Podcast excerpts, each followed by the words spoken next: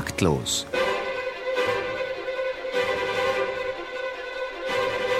Das Musikmagazin von BR Klassik und der neuen Musikzeitung.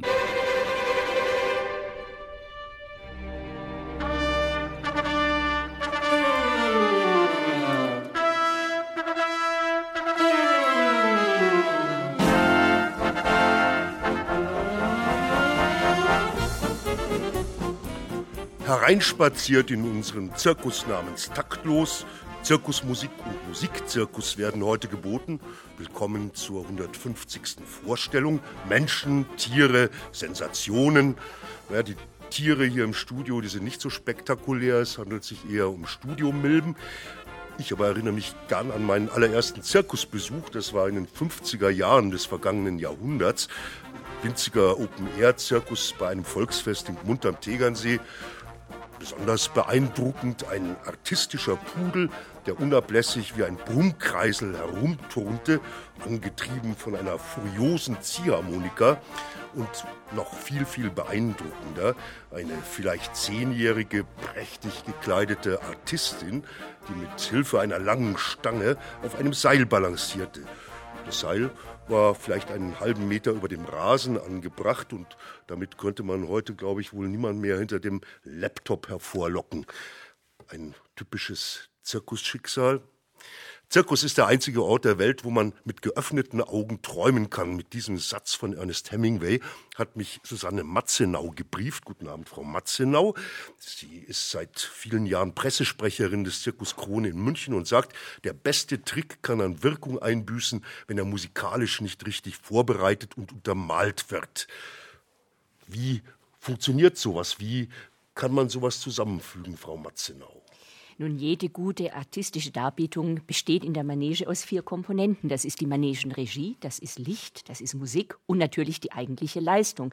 Das heißt Kunst, Können, Charisma und Persönlichkeit. Und nur wenn all diese Komponenten zusammenfließen, zusammenarbeiten, dann entsteht etwas ganz Magisches, nämlich eine Gesamtinszenierung, die noch lange in den Seelen der Zuschauer nachhallen möge. Wie funktioniert denn das in der Praxis? Ich stelle mir das jetzt so vor, äh, da sitzen die Musiker und unten in der Manege, da äh, machen die Clowns und die Dompteure und die Artisten ihre Performance und dann fügt sich die Musik dazu. Das ist korrekt, denn äh, man darf eins nicht vergessen, die Musik im Zirkus ist nicht Selbstzweck, sondern sie ist Begleitung, sie ist Untermalung, sie ist immens wichtig, aber sie ist nicht die Nummer uno wie in einem Konzertsaal oder wie bei einem ganz, ganz großen Orchester, das eben gerade Beethoven oder Mozart spielt. Trotzdem leistet sich der Zirkus Krone ja ein zwölfköpfiges Orchester in der Zirkuswelt nicht unbedingt äh, das äh, ganz Gewöhnliche. Äh, brauchen diese Musiker spezielle Qualifikationen? Suchen die, sie die nach speziellen Kriterien aus? Nun, man muss natürlich überlegen, welchen Sound man haben möchte.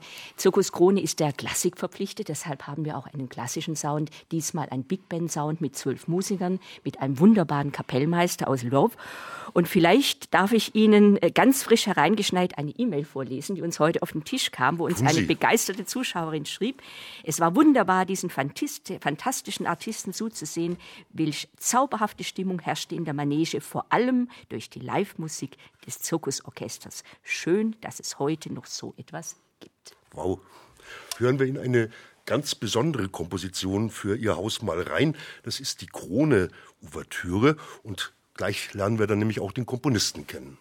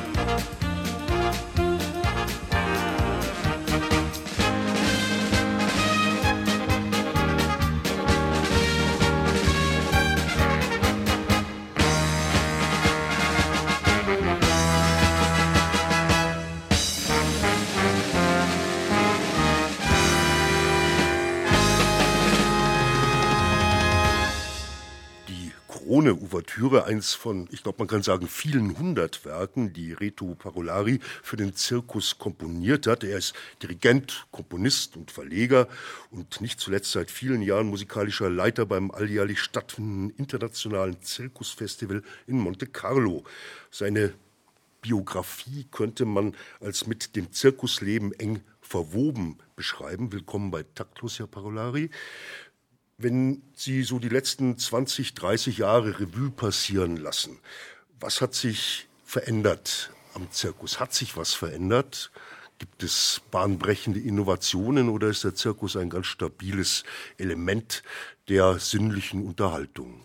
Also ich denke, wenn wir jetzt hier sind und von Musik sprechen, äh, greife ich dieses Thema auf. Musikalisch hat sich natürlich schon einiges verändert und zwar ähm, was die Begleitung äh, von artistischen Nummern anbelangt. Wenn man denkt, vor 20, 30 Jahren äh, war es relativ mühsam, einen Playback herzustellen. Also man musste mit einem Orchester ins Studio gehen, musste das anständig aufnehmen. Ich mache mich erinnern an die Zeit, wo äh, koreanischen Fliegertruppen mit miserablen Kassettenaufnahmen kamen und das abgespielt haben, also mehr Geräusch wie Musik.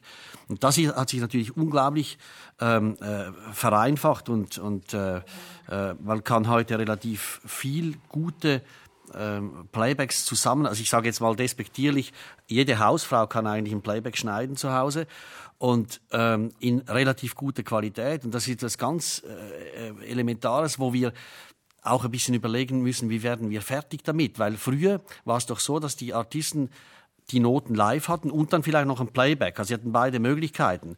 Und heute ist es natürlich wie beim Fernsehen. Wenn Sie ähm, äh, die, die Live-Musik weglassen, haben Sie einen Schadenfaktor weg. Also dass, dass ein Kameramann übers Kabel fällt vom Tonmeister, den haben Sie weg. Äh, und das war ein bisschen simpel äh, zu veranschaulichen. Aber es gibt halt in letzter Zeit auch viele inszenierte Nummern, die mit Ballett zusammenhängen, die auch ballettmäßig einstudiert sind, wo die Mädchen auf acht oder 16 zählen. Und dann geht das auch. Es geht, bei gewissen Nummern geht es nicht. Also eine hohe Schule begleitet von, von einem Playback, das ist unmöglich, wenn der, wenn der ähm, äh, Reiter nicht ganz im Takt ist. Es, es geht einfach nicht. Man kann das nicht äh, korrigieren. Ähm, es gibt Nummern, da ist es mittlerweile möglich, wenn der Sound gut gemacht ist und der Playback gut gemacht kann man nicht viel Negatives dazu sagen. Natürlich, äh, ich darf nicht gegen die, eigene, gegen die eigene Innung sprechen. Live, ich, ich sehe es in Monaco. Einfach jedes, jede artistische Nummer, die live begleitet wird, gewinnt um 20 Prozent mindestens. Das merkt das Publikum, das merken wir. Uns freut es natürlich, dass wir die Nummer auch besser verkaufen können. Aber die technischen Möglichkeiten sind enorm und das darf man nicht unterschätzen. Aber es kommt auch sehr oft auf den Blickkontakt und auch äh, auf die direkte Beziehung zwischen dem Live-Musiker, Sie haben es gerade gesagt, äh, so eine hohe Schule mit Pferden, die, die kann man nicht äh, irgendwie von der Konserve weg äh, begleiten. Darauf kommt es doch an. Da ist doch auch bei der, bei der Einstudierung schon eine Riesenakkuratesse äh, nötig und dann aber auch eine hohe Sensibilität in dem Moment, wo die Performance stattfindet.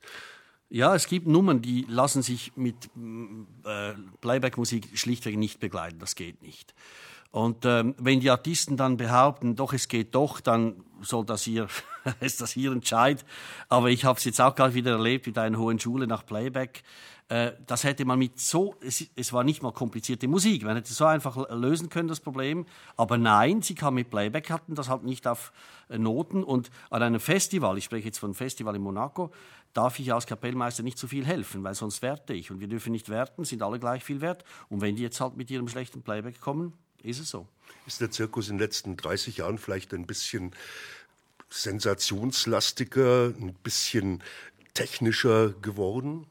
Nein, das denke ich nicht. Also die Art der Nummern, äh, auch die Art des Verkaufes, die, ähm, äh, die war, die ist wahrscheinlich ähnlich geblieben und oder war früher schon so. Was mir einfach auffällt heute, wenn man äh, in einem Zirkus geht, wo Playback-Musik gespielt wird, ist jede zweite Musik von Hans Zimmer.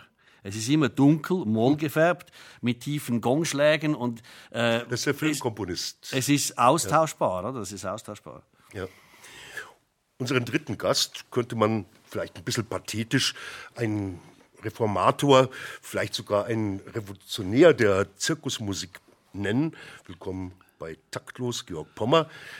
Aber vielleicht Guten ist das Abend. ja auch ein Klischee, mit dem Zirkus Roncalli kam ja vor 20, 30 Jahren plötzlich eine ganz andere Ästhetik in die Zelte und in die Manegen. Und Sie haben eigentlich von Anfang an die Musik dazu geschrieben. Äh, was war das für eine Herausforderung? Wir haben eigentlich keine ganz neue Ästhetik geschaffen, sondern wir haben viele Elemente der historischen Zirkusmusik wieder aufgegriffen. Das ist zum einen, war das natürlich die Geige ganz im Vordergrund. Die ist jetzt, die ist da zu dem Zeitpunkt 1980, äh, seit mindestens 40, 50 Jahren nicht mehr im Zirkus gab. Und zum anderen war es auch wirklich der Grundsatz, dass wir alles, fast alles versucht haben, live zu begleiten. Ich will gerade vielleicht noch mal was sagen zu, dem, zu meinem Vorredner, zu Herrn Parolari. Es ist, äh, er hat das beschrieben, dass natürlich die Technik und die, möglich, die technischen Möglichkeiten äh, wirklich nicht nur in der Zirkuswelt Einzug gehalten haben, sondern wirklich ganz im Allgemeinen. Dass jeder wirklich in der Lage ist, wie er despektierlich sagte, jeder Hausfrau in der Lage ist, ein Playback herzustellen.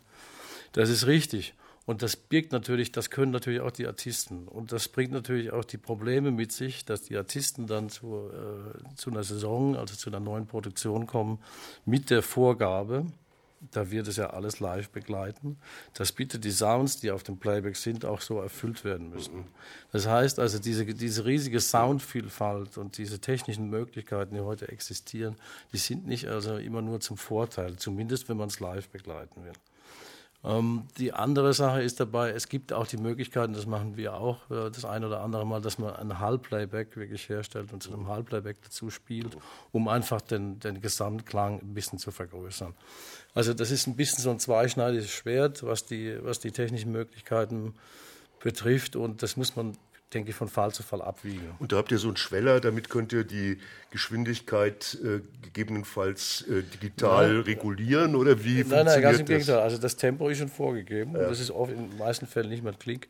Aber wenn das Orchester gut zusammenspielt, dann kann sie sich schon auf das Halbplayback draufsetzen. Hören wir mal rein in ein Stück, das Sie damals geschrieben haben. Es ist ein Stück. Äh, Kein, das war noch vor dem, vor dem sag ich mal, vor dem 25 Computer, Jahre. vor dem Computerzeitalter. Und das ist ein Klezmer-Klang. Äh, ja, ja. Hören wir rein.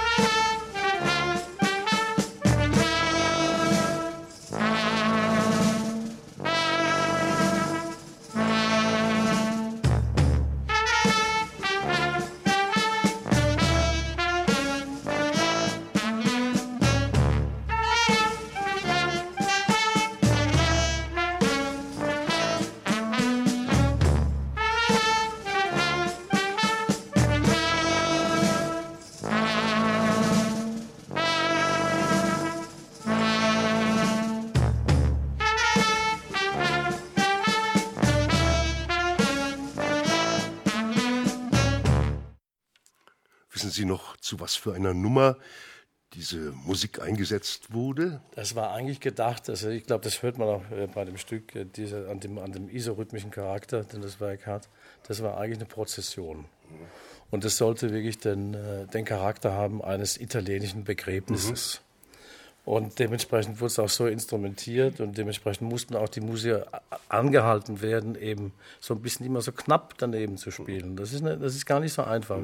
Es ist wesentlich einfacher, wirklich auf den Punkt zu treffen, als, als äh, eine Emotion aufzubringen, die besagt, da musst du aber wirklich klingen wie ein Saxophonist vor 60, 70, 80 Jahren, eben ohne diese technischen Möglichkeiten der modernen Mundstücke, wo der Ton noch flattert und andere Dinge.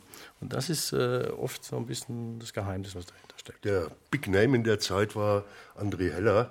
Äh, hat er wirklich da so viel Einfluss genommen oder war es mehr der Transporteur? Äh, das, das, das kann ich Ihnen jetzt gar nicht sagen. Ich habe André Heller zur Eröffnung des, unseres äh, Wintergartens, das ist jetzt auch schon 25 Jahre her, kennengelernt. Und das Einzige, was er zu mir sagte, ist, äh, du brauchst mehr Schminke. Ich meine, man kann mich jetzt nicht sehen im Medium Radio.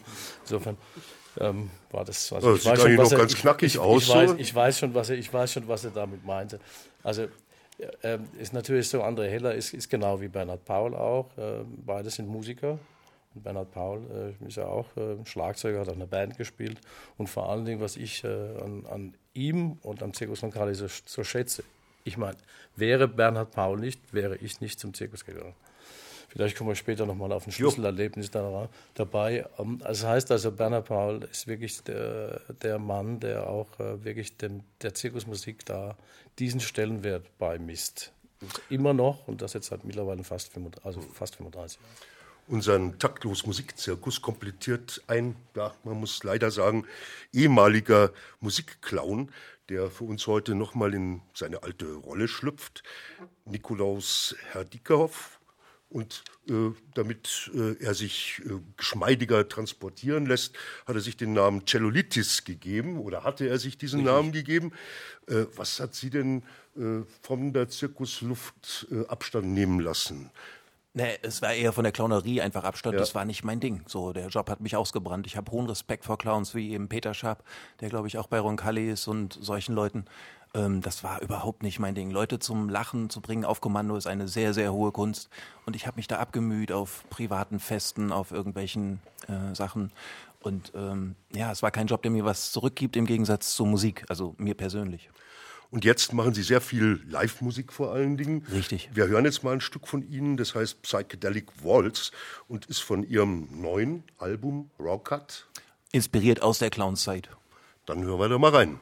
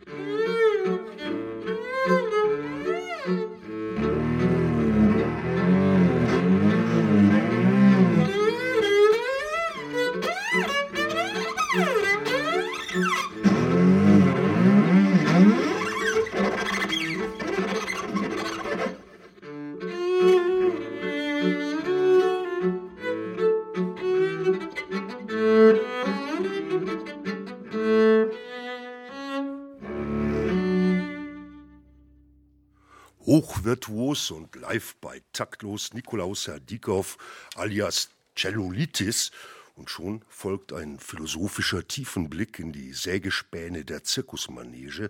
Taktlos, ratlos Verbalartist Dr. Martin Hufner mit einem Hilfeschrei aus der Zirkuskuppel.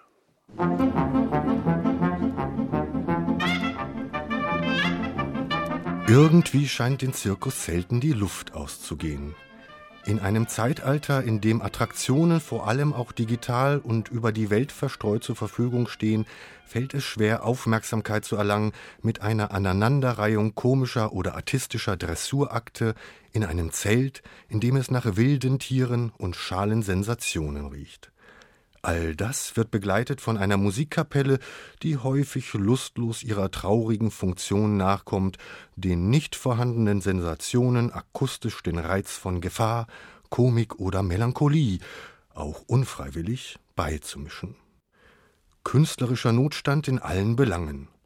Der Umbau dieses toten Betriebs in ein hochartifizielles Zirkustreiben wie bei André Heller oder in Mauricio Kagels Varieté muten an wie ein letzter verzweifelter Salto Mortale beim Versuch, die Zirkussensationen wieder zu erden.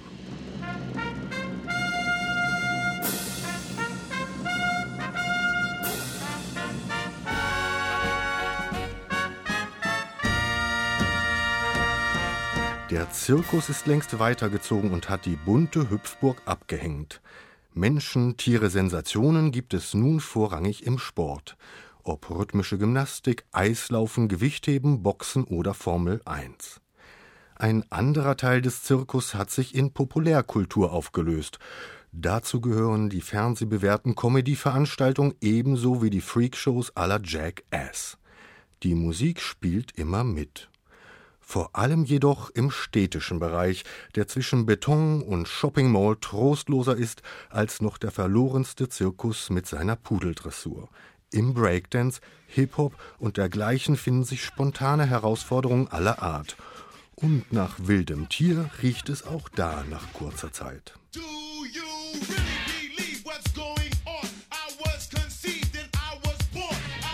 Das Interessante, den Musikbetrieb plagen die gleichen Probleme wie die Zirkuslandschaft.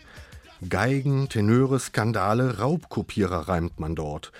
In den Dressurzellen der Pianistinnen riecht es übel und amphetamинgeschwängert unsicher ist der Gang der Geiger auf ihrem Weg zur schnellsten Paganini-Caprice aller Zeiten.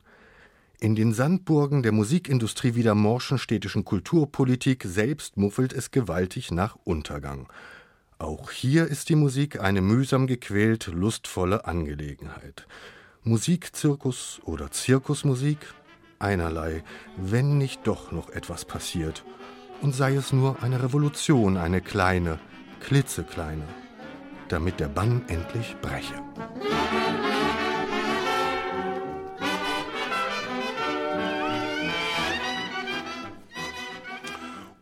Zirkusmusik geht es bei Taktos Ausgabe 150. Wir haben drei sehr zirkusaffine Menschen bei uns. Susanne Matzenau ist die Pressesprecherin des Münchner Zirkus Krone. Reto Parulari und Georg Pommer sind Komponisten, ähm, ja, Verleger und Dirigenten und Produzenten von Zirkusmusik. Ich frage mal in die Runde, ist die Re Revolution nötig, die gerade gefordert wurde? Frau Matzenau. Ich finde, dass das, was gesagt wurde, in keinster Weise zutrifft. Und zwar warum? Zirkus ist heute noch so lebendig wie früher, weil es live ist.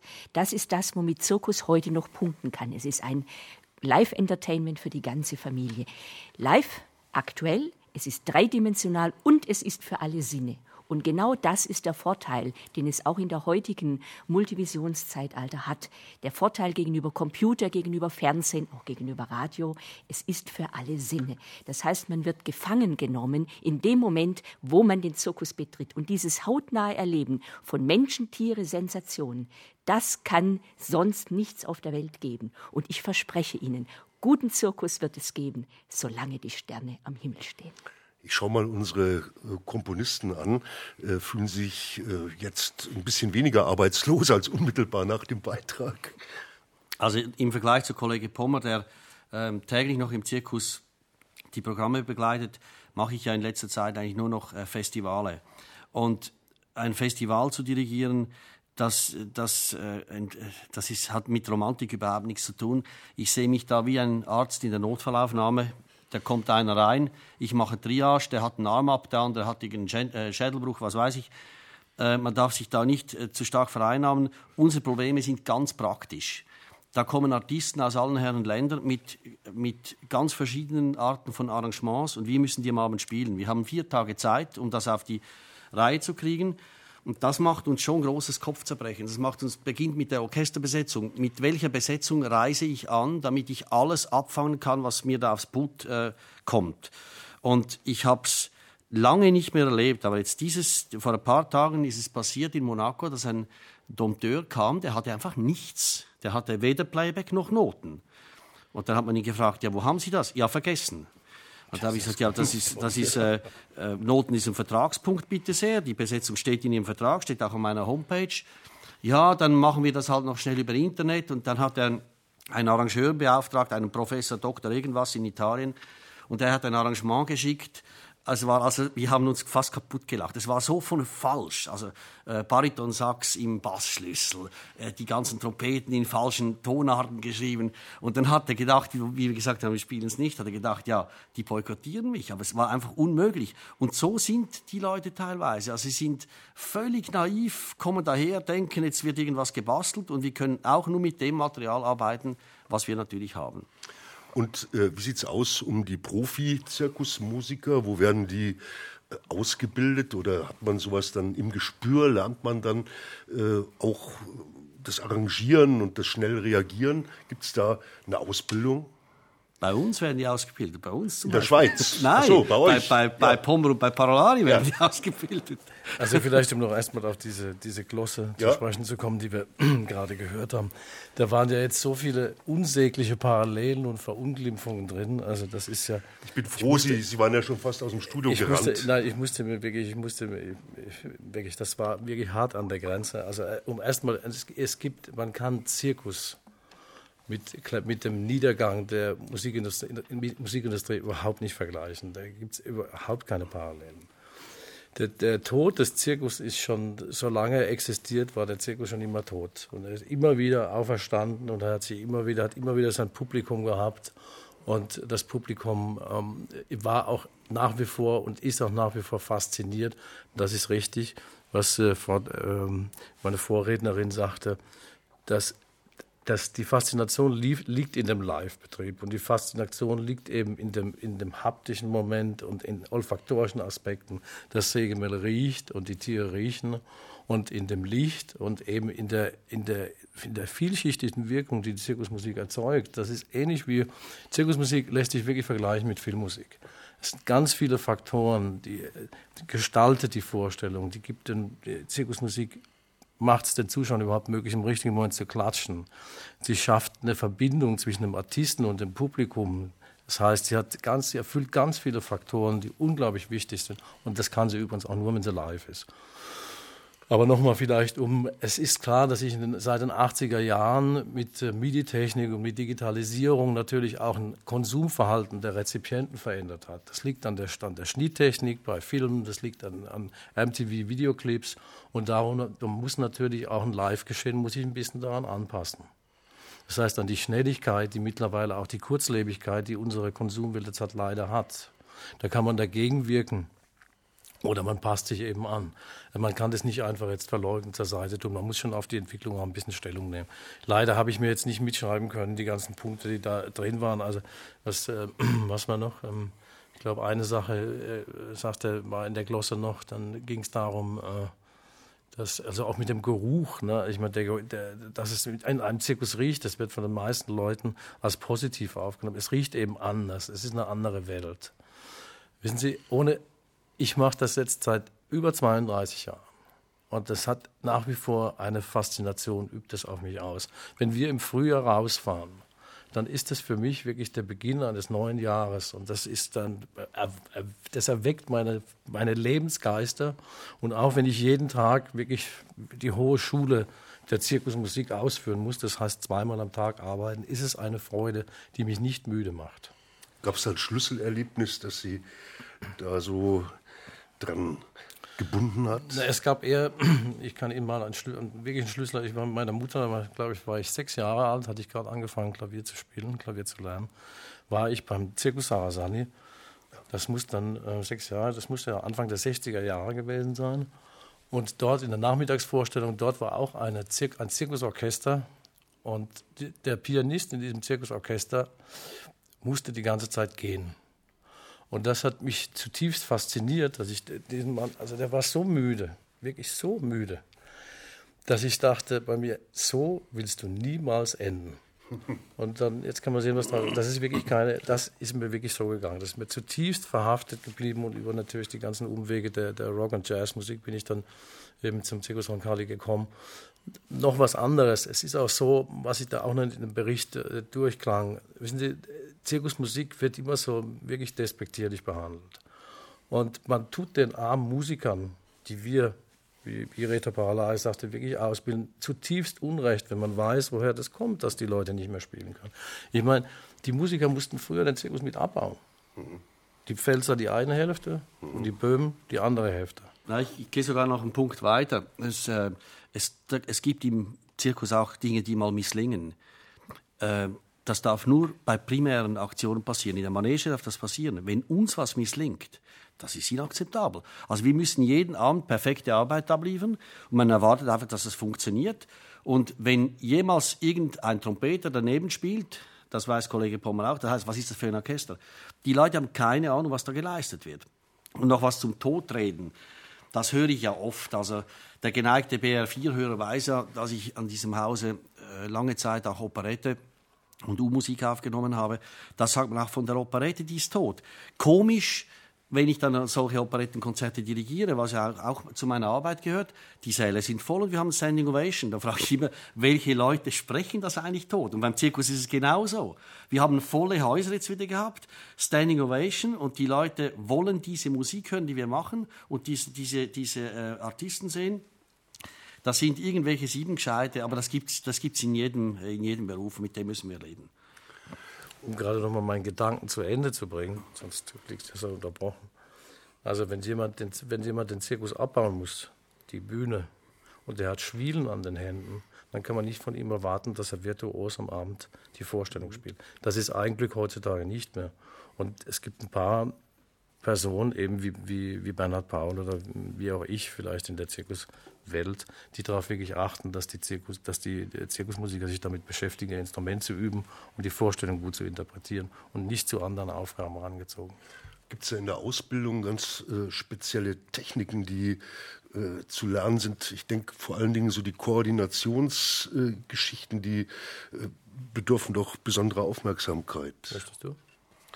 Also ich denke, was die Koordination anbelangt, das braucht wirklich nur der Kapellmeister zu wissen. Weil ich gebe den Musikern immer so wenig Informationen wie, wie möglich, weil die haben genügend zu tun mit, mit den Noten spielen und übers, übers Pult gucken, damit sie mich sehen. Und mein zweiter Kapellmeister in Monaco habe ich gerade dabei erwischt, wie er dem Orchester ge gesagt hat, dass der Clown das und das macht. Aber ich sei ruhig, das brauchen die nicht zu wissen. Du musst nur dann stoppen. Das brauchst nur du zu wissen.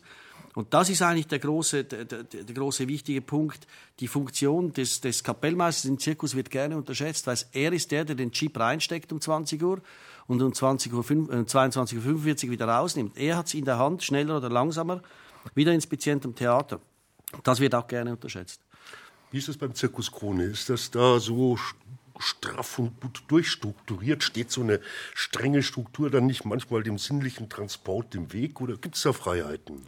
Nun ja, es ist so, jeden Abend geht natürlich die Vorstellung ein klitzekleines bisschen anders. Vor allem, wenn man mit Tieren arbeitet, äh, Freiheitsdressur zum Beispiel, zwölf prachtvolle Schimmel. Natürlich, einmal wird noch eine Ehrenrunde eingelegt und, und, und. Das heißt, der Kapellmeister muss viel mehr in die Manege schauen. Und ich amüsiere mich immer darüber, dass im Zirkus der Kapellmeister im Grunde nicht wie normalerweise dem Orchester zugewandt ist, sondern vielmehr der Manege. Denn er muss ja die Manege äh, dirigieren dirigieren. Er ist Kommunikator. Und, äh, ja. und es heißt ja immer so schön, die Pferde tanzen im Rhythmus der Musik. Das Gegenteil ist der Fall. Die Musik tanzt im Rhythmus der Pferde. Und wenn das funktioniert, dann entsteht wahre Magie. Und dann ist das Orchester auch richtig gut. Zeit für ein bisschen Cellulitis. Und Vorhin haben wir gehört, Radio könnte kein, keine Artistik transportieren oder sowas. Das stimmt überhaupt nicht. Äh, wir haben hier nicht nur einen begnadeten Cello-Clown, sondern äh, vor allen Dingen auch einen exzellenten, nämlich den weltbesten bayerischen Jongleur. Äh, der Elias Oechsner ist das. Er ist 16 Jahre alt und er wird jetzt gleich begleitet von Cellolitis. Einige wirklich akrobatische Kunststücke uns zeigen und ich werde versuchen, die in aller Vorsicht und äh, sehr zurückhaltend zu kommentieren. Ich bitte um die Musik.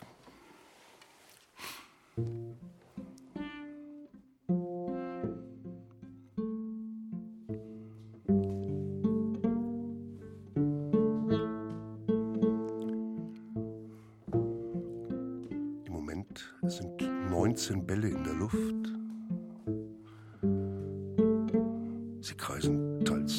ganz überraschend umeinander, fast planetenähnlich. Das Ganze findet im Moment auf einem Bein statt, an dem auch noch neun Reifen kreisen. Jetzt sind zwei Bälle kunstvoll auf dem Boden aufgeditscht, um sofort ungefähr acht Meter hoch zu springen und sie werden abgefangen.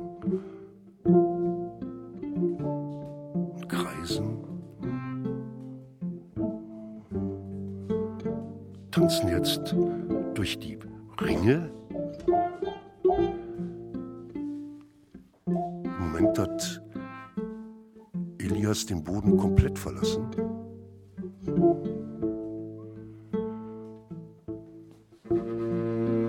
Das war ein doppelter Rittberger, an den sich sofort ein Salcho anschloss. Alles ohne Eis und doppelten Boden.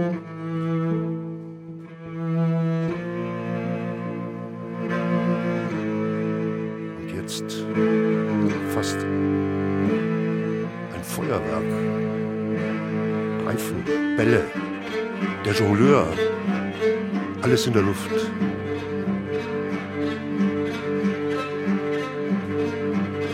Dreiundzwanzig, vierundzwanzig Bälle, neunzehn Reifen und wieder eine Pirouette.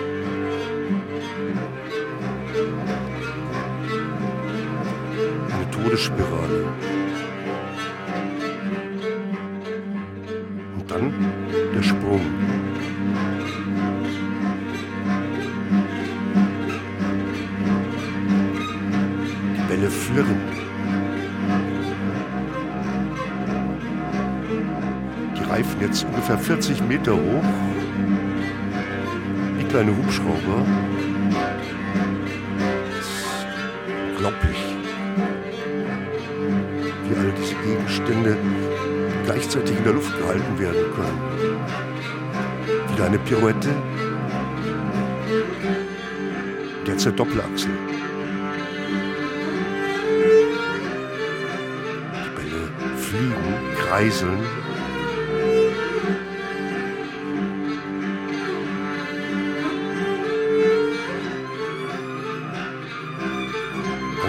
Gelöster Blick des Jongleurs. Und jetzt sammelt er sie langsam ein. Auf dem linken Unterarm neun Bälle. Die anderen sind alle noch in der Luft. Die Reifen kreiseln um beide Beine.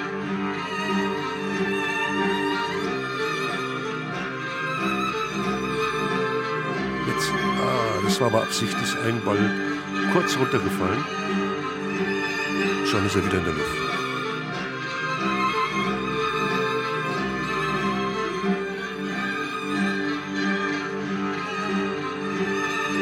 Bälle fangen an zu leuchten.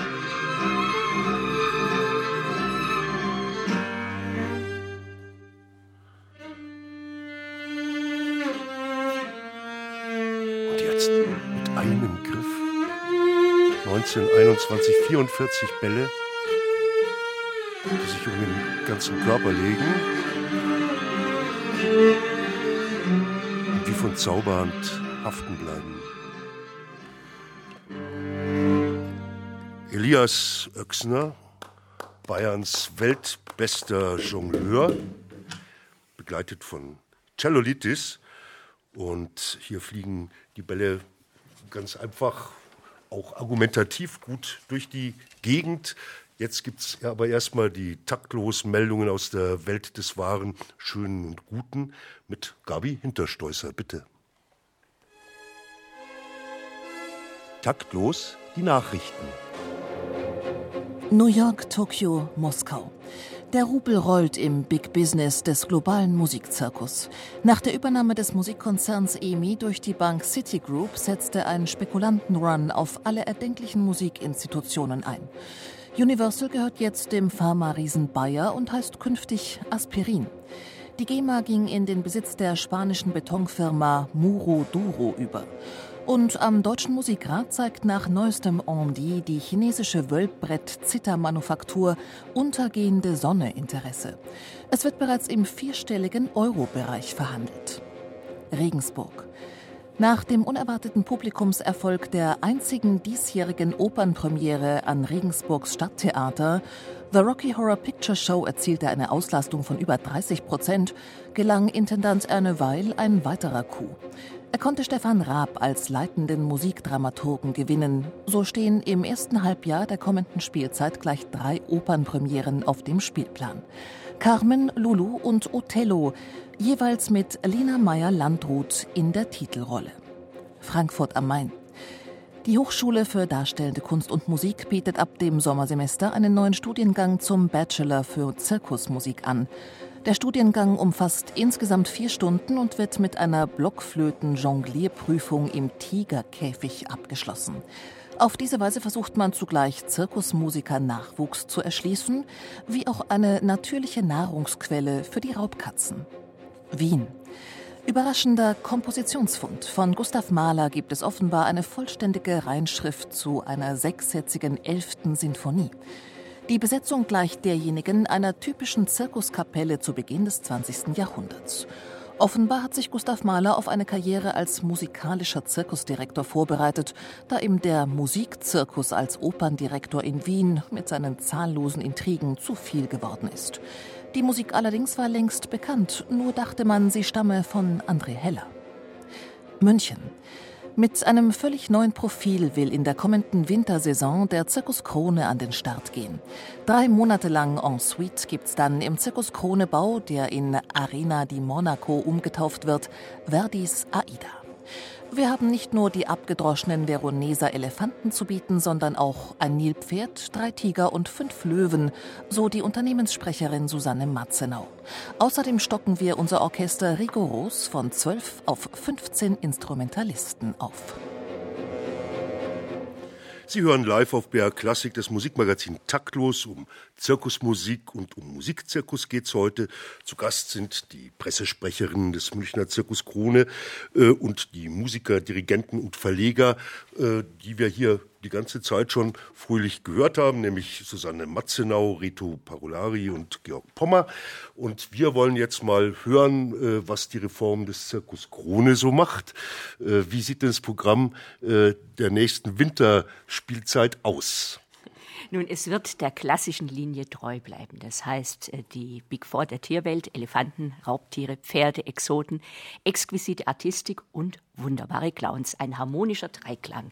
Und bitte eins nicht vergessen bei all den Diskussionen. Zirkus ist Showbusiness es ist Glanz und Glamour und jeder Artist ist auch ein guter Showman. Das ist der große Unterschied etwa zu den Sportlern, wo ja Komplimente im Grunde verpönt sind. Hier im Zirkus sind Komplimente alles, denn sie steuern die Stimmung.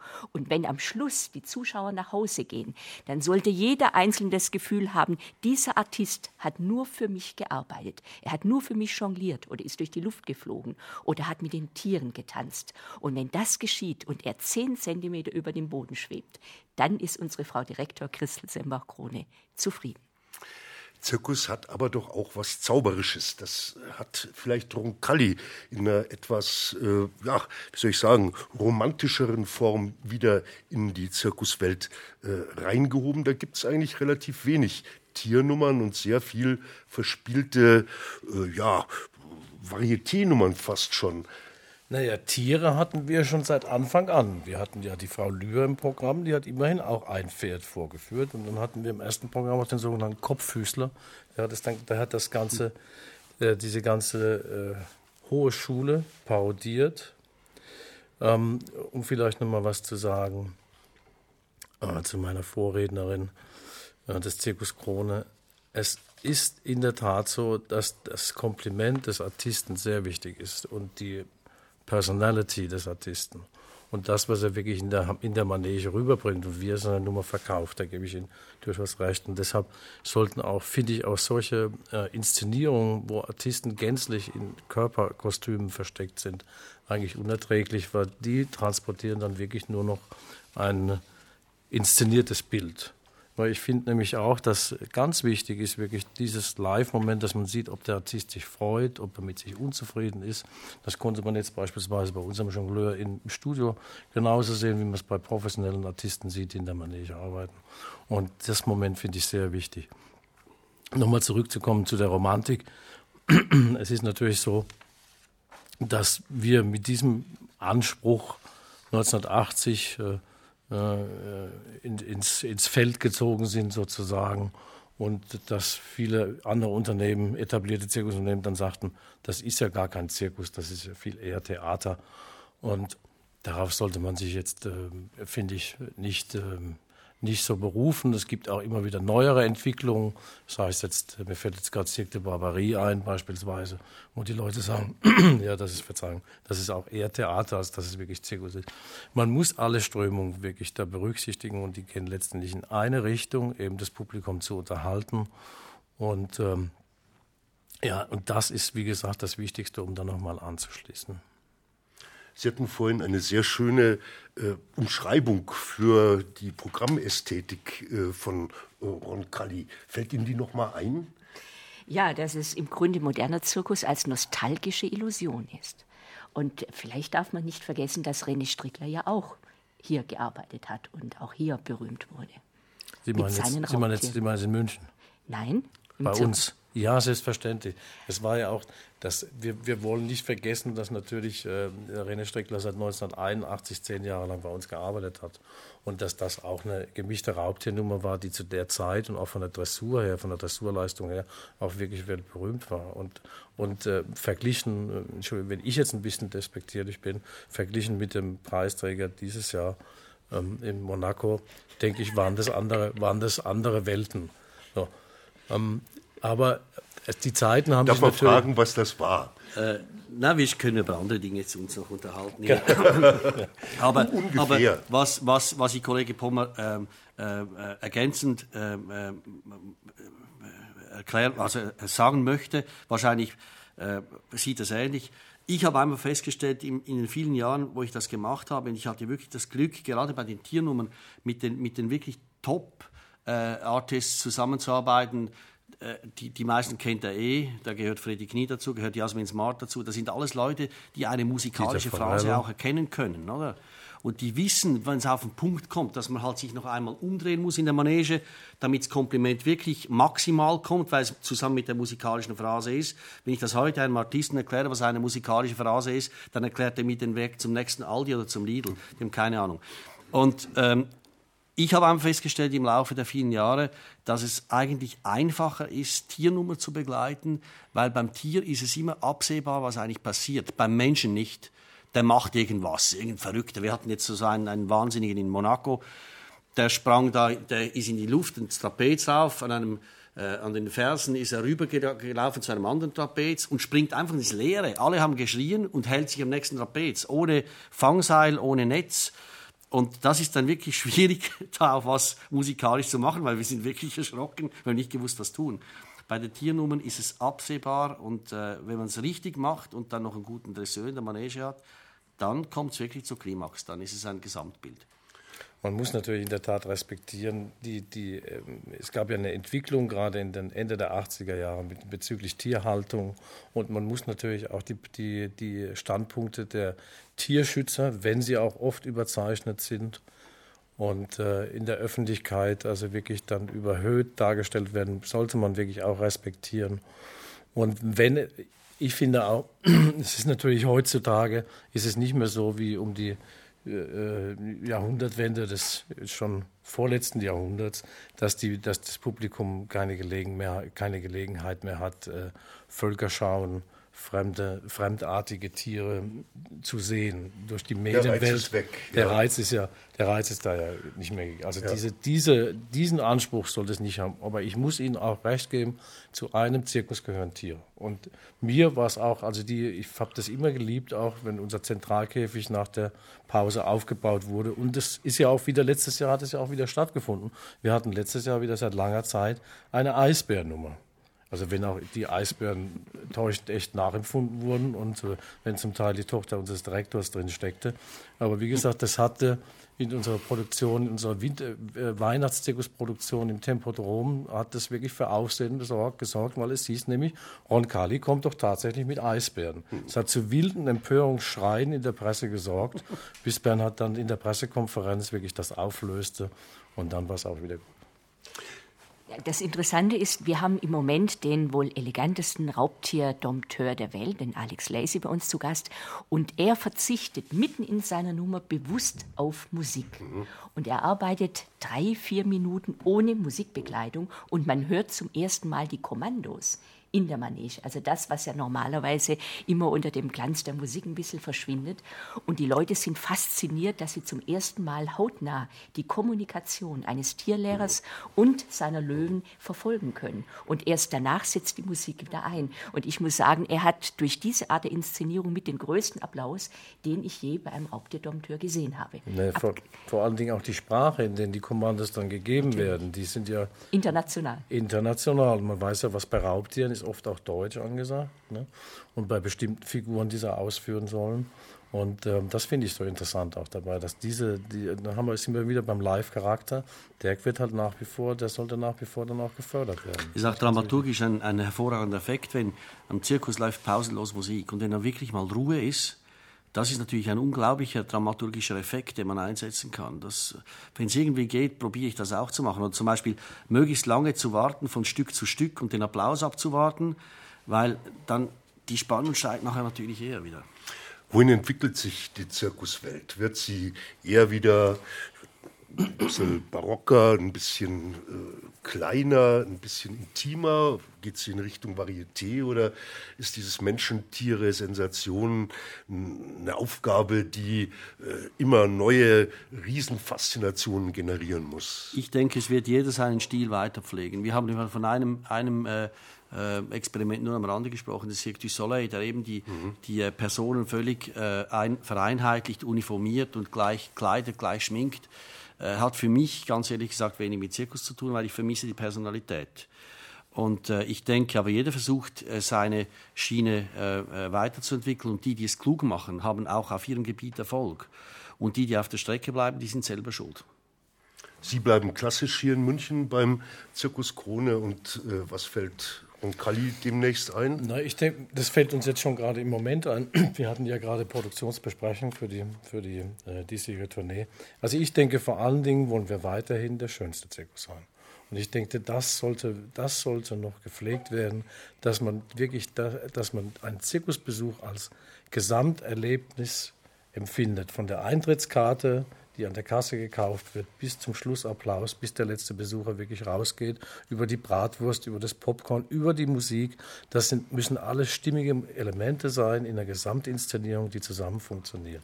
Und in die Richtung wollen wir auch weiterarbeiten. Und da sehe ich, also gerade mit, mit Bernhard Paul, wirklich einen Menschen, der so genau auf diese Details achtet und ähm, wo man, mit dem man auch wirklich gern zusammenarbeitet, weil er eben so engagiert in diesen kleinen Details noch ist. Und dem sehe ich, also ich sehe der Weiterentwicklung ganz positiv entgegen. Ich würde gerne auch noch mal kurz was sagen zu diesen äh, kleinen Zirkussen, ja. die ähm, praktisch jetzt auch zum Teil sterben, weil ich habe so das Gefühl, wenn wir es mit der Musikindustrie vergleichen, haben wir hier praktisch äh, Sony, Bertelsmann, diese ganzen Firmen sitzen und kein Vertreter des allgemeinen Zirkuses. Und ähm, gerade wurde gesagt, dass die auf der Strecke bleiben, selber schuld sind und so. Ich glaube, es ist tatsächlich so, dass der Zirkus sich in einer Krise befindet, weil ich sehe weniger Zirkusse. Wenn ich durch Deutschland gehe, sehe ich einfach weniger Wandervolk, genau wie ich auch weniger herumziehende Zigeuner sehe als in den 80ern oder überhaupt herumziehende angesehenes Volk einfach weniger wird. Ich stelle mir das wahnsinnig schwer vor organisatorisch. Ich glaube, da wird den kleinen Zirkussen auch eventuell, ich weiß nicht, was für ein Aufwand das besteht, aber hier die anwesenden Zirkusse werden alle Manager, die werden alle irgendwelche Wirtschaftsberater haben. Das muss ein irre enormer Aufwand sein. Insofern da muss ich jetzt ein bisschen widersprechen, das ist nicht ganz. Es gibt nach wie vor ca. 350 Kleinzirkusse in, in, in Deutschland. Und äh, das Problem liegt eher darin, dass, dass äh, sie die nicht mehr wahrnehmen. Es gibt keine öffentlichen Plätze mehr in der Stadt. Das heißt, die werden wirklich gedrängt an den Rand. Ja, das meine das ich. Ist auch das, also, aber nicht an den Existen Existenzrand, der, sondern ja. wirklich an den Rand der Stadt. Trotzdem, der Zirkus vielleicht eins der letzten Live-Gesamtkunstwerke, die wir uns in unserer Zeit Und das für noch die ganze leisten. Familie.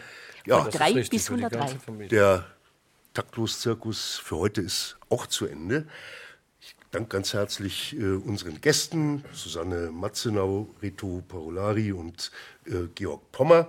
Unser Technikteam heute waren Gerhard Wichow und Roland Böhm, Regie Christoph C. Stechbart, Redaktion Merit Forster. Wie immer können Sie die Sendung nachhören unter www.nz.de slash taktlos und beim nächsten Mal am 3. März erwarten wir Sie mit Streetwork Music und mit sozialen Musikinitiativen. Aus der Sendung begleitet uns jetzt Cellolitis mit Akrobatenmusik. Es ist keine Akrobatenmusik, es ist mein Abschlussstück, Entschuldigung. Der Tornado Walk von einem Tornado inspiriert. Heute, ähm, ganz aktuell. Genau. Dann nur zu. Danke. www.cellolitis.de oder auf Facebook Cellolitis oder die anderen Homepages. Vielen, vielen Dank.